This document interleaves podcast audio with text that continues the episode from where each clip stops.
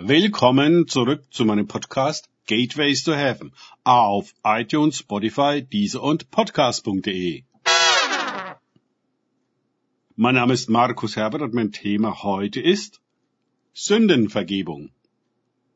Weiter geht es in diesem Podcast mit Lukas 11.4 aus den Tagesgedanken meines Freundes Frank Krause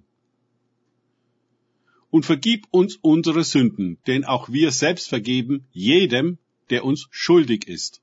Lukas 11, 4.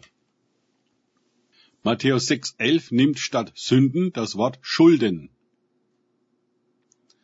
Mein Vater pflegte zu sagen, welche Sünden Gott ihm denn zu vergeben habe. Schließlich habe er ja keinen umgebracht.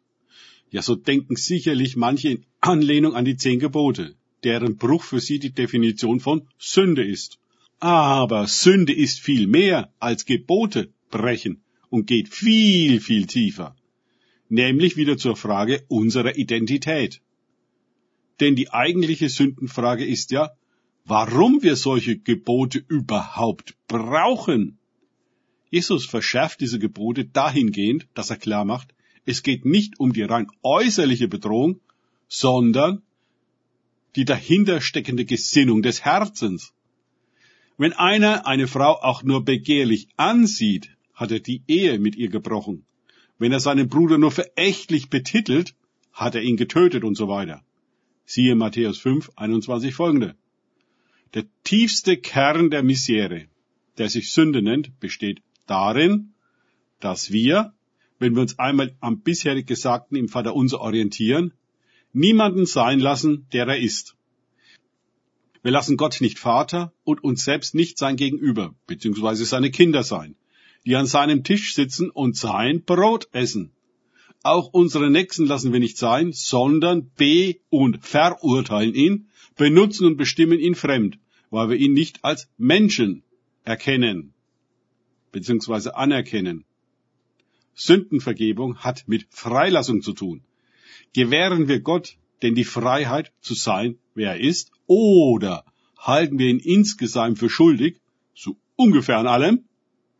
Haben wir uns selbst vergeben, das heißt mit jeglicher Selbstverachtung, Selbsterniedrigung und Selbstbeschämung aufgehört, um es endlich einmal mit Gnade und Liebe zu versuchen? Gleiches gilt für unseren Nächsten haben wir ihn aus all unseren Ansprüchen, Ansichten und Urteilen entlassen? Sünde ist das, was die Freiheit zerstört. Und alle Tugenden brauchen Freiheit, Glaube, Hoffnung und Liebe. Aber auch Frieden oder Freude entfalten ihre ungeheure, mächtige Wirkung nur in Freiheit. Legen wir sie fest, üben wir Druck aus. Dann verschwinden sie. Sehen wir uns selbst und unsere Nächsten durch die Brille von Glauben, Hoffnung und Liebe, sehen wir Menschen. Sehen wir sie durch die Brille der Sünde, sind es Unmenschen. Sünde ist eine Verdrehung der wahren Verhältnisse, eine Perversion der Realität und Erschaffung einer antigöttlichen, antimenschlichen, antinatürlichen Scheinwelt, in der Dinge von höchster Wichtigkeit erscheinen, die in Wirklichkeit völlig unwesentlich sind und umgekehrt bedeutungslos ist, was das Wesentliche ist. Zum Beispiel eben Glaube, Hoffnung und Liebe. Um frei zu bleiben, müssen wir ständig, Tag für Tag, loslassen und freigeben. Was auch immer gestehen ist, es soll keine Fessel und keine Last daraus werden. Ob Schönes oder Schweres, wir geben es frei. Wir können ihn Vater sein und Recht schaffen lassen. Er ist unsere Quelle und Orientierung, nicht Menschen.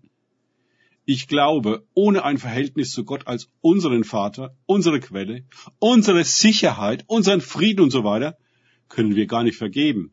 Wir sind zugebunden an die Welt und ihre Geschäfte, ihre Weisenschaft und Schuldenmatrix, als dass wir frei sein und freilassen könnten.